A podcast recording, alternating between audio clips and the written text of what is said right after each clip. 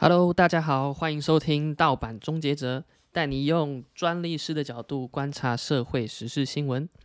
我是主持人杨杰凯。那么今天呢，要跟各位分享一则这个最近啊，因为俄罗斯跟呃乌克兰战争，那很多经济活动都被迫停止，那不外乎呃专利啊商标或者是著作权的制度，那渐渐的呢。俄罗斯开始不保护啊一些国外的这个申请人，那这个当地的一些公司啊，或者是一些当地的企业，也开始大动作的呃采取一些啊，譬如说商标的抢注，或者是这个嗯各种对于这个国外的这些不支持俄罗斯的这些呃国家的申请人。也采取了一些相对应的手段，譬如说像专利，他们甚至发布了一个说，呃，如果是国外的这个专利权人，那如果你在他这个俄罗斯要请求损害赔偿的话，就是要来告人的时候，他是没有受没有这个赔偿金的，就是这个零啊零 percent，呃，直接就这样讲明了。那今天要分享的这个新闻也跟。是跟这个商标有关，它是麦当劳，麦当劳这个呃说要退出这个俄罗斯市场嘛，那麦当劳这个每个月看这样子的话，他们是看这个新闻，他是说每个月会损失十四亿台币的呃营业额。那这个麦当劳，呃，当初选择退出的时候，其实应该是有料到、料想到这些事情啊，就是商标抢注的问题。什么叫抢注呢？抢注就是，哎，其实这个也不算抢注啦，他就是光明正大的去注册了一个跟麦当劳很像的，这不过他也稍微有点改改动一下，算是有一种致敬的感觉。他是把麦当劳九十度啊翻转，顺时针九十度。然后呢，再加上一个横杠，很像 B 啊，A B C D 的 B。那从麦当劳叔叔变成这个，他叫什么？这个凡尼亚舅舅 Vanya Uncle Vanya。那这个就大家就开始调侃说啊，这个呃，致敬意味太浓厚了。然后其实这种状况，呃，我们知道像专利。商标制度像这种无形资产的这种制度啊，呃，其实是一个很国家公权力的展现。什么叫国家公权力的展现？其实它就有点像是说，它是一个无中生有的制度哦。因为诶，像是专利、商标这些都是保护一些创意，呃，或者是像著作权，它都是保护创意。那个创意要怎么变形象化？它其实是一个无形的一种呃资产。我们叫无形资产。那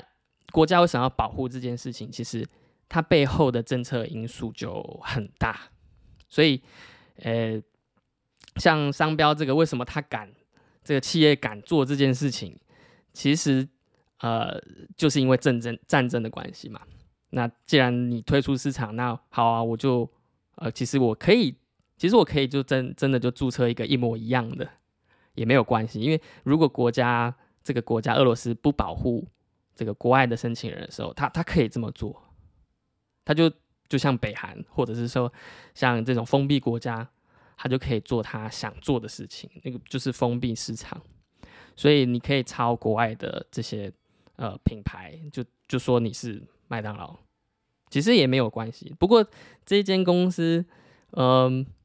凡尼亚舅舅有 Vanya Uncle Vanya，他还算是有点。呃，梁应该是说有点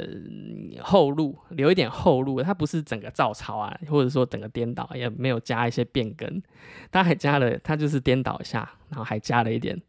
这个一一横，变成像 B 的感觉。我想他可能，我自己觉得啦，他可能也有想到说啊，如果战争结束了，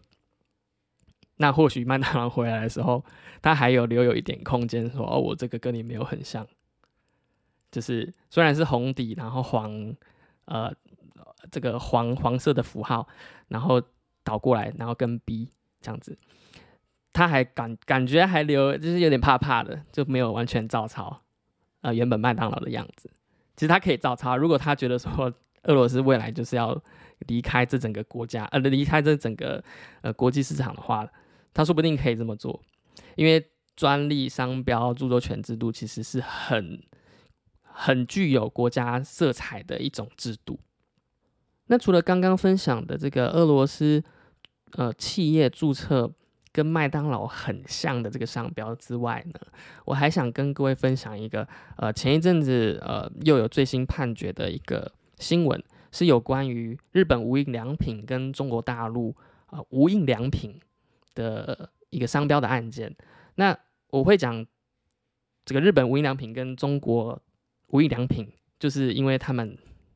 取的名字是完全一模一样的，跟刚刚的例子可能不太一样，它是稍微有点变变更啊。那但是呢，哦，无印良品这个案件就是蛮特别的，它是完全一模一样。那我稍微简述一下这整个呃事发的经过，因为它其实已经缠送了呃快快十哦，应该是有十年左右的。呃，一开始呢是一个二二零零五年的时候呢是嗯无印良品进军这个中国大陆，那成立这个无印良品上海商业有限公司，那他负责这个中国市场的营运。那中国版的无印良品呢？它其实是在二零零一年呃四月的时候，有一间叫做海南南华实业贸易公司注册。呃，那它这个商标它是注册的范围，我们知道商标有要要注册一个范围，要注册类别。那它的范围是在呃棉织品、毛巾啊、毛巾被啊、浴巾啊。订单，然后这个整套啊裤子、被罩这些商品，那它注册的名称叫做无印良品 Natural Mile，它还有加上了英文。那这个呢，呃，我们就要回过头来讨论这件事情，因为二零零一年跟二零零五年，呃，日本是二零零五年进入的，所以它比较晚。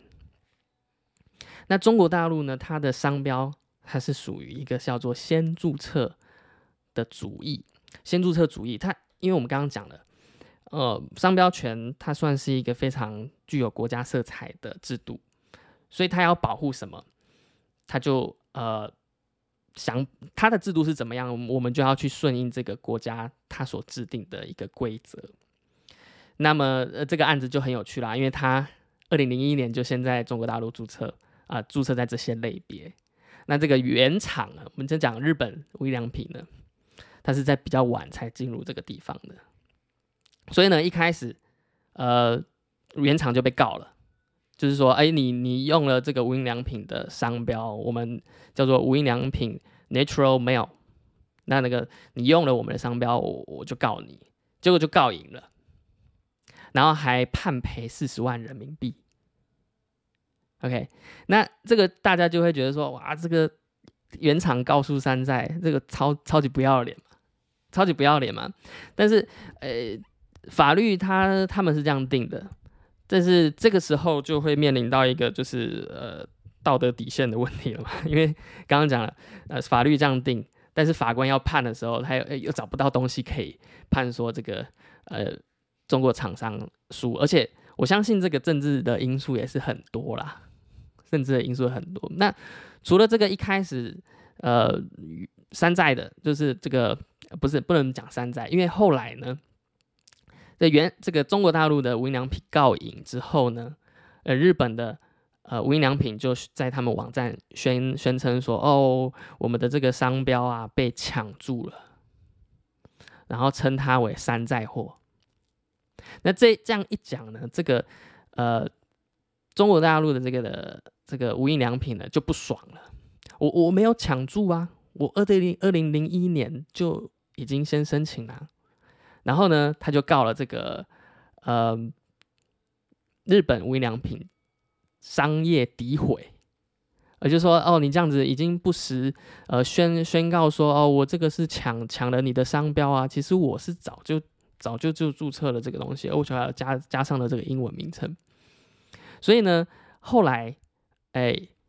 日本的无印良品又被判败诉，就是呃又要付这个呃说呃因为因为我公告了这些讯息啊，导致这个呃相关消费者呃认为说这个我我是抢注你的商标，所以呢产生了这些呃经济损失，所以呢构成了这个商业诋毁，所以这个呃中国无印良品又赢了，又赢了这个这个这个争争讼事件，那这个就很有趣了，因为。诶，日本跟中国大陆一直关系都也蛮蛮微妙的，那 这个案子就会再再的显露出了，就是呃无形资产这个地方，呃在国家的政策制度上还有政治上的操作，我我觉得啦，它它确实是有一些可以可以讨论的的地方，那就很有趣。所以其实反过来，哦，我们看一下台湾的这个，嗯。智慧财产权制度其实也是一样的，就是说，像在台湾，嗯，我们是不保护呃植物的专利的，像是一些农产品啊，这个植物品种及种苗法的相关规定，其实呃，我们是非常保护在台湾农民的一些权益，所以专利呢是不保护呃植物的品种呃或者是一些相关的权利，所以。呃，是为了是要保护在台湾的这些农民。那所以回过头来看这个事呃事情的时候，其实可以了解到说，哦，为了保护中国大陆的市场，他们的法院会做出这样子的判决，其实也不是很意外。那当然，他这样子就承受很多国际上的压力嘛。但是他又找不到一个法条来判说，哎，这个要把它拿掉，因为啊，对方 而且对方又是日本。所以，呃，很有趣的是，智慧产权就是有这样子的一个特性。所以我们今天分享了，呃，俄罗斯麦当劳的这个新闻呢，啊，也分享了一下前一阵子，呃，日本无印良品又输了这个，呃，诉讼的是这个新闻呢，那也说明了一下说，呃，其实台湾也是相相对应的，也是这样子的一种情况。那这个也是呃无形资产呃智慧财产权的一个特色。那好，今天呢，我们就先分享到这边啊，谢谢大家收听。如果你喜欢我的节目的话呢，欢迎按赞、留言啊，分享给你其他的好朋友。OK，那我们下次再见，拜拜。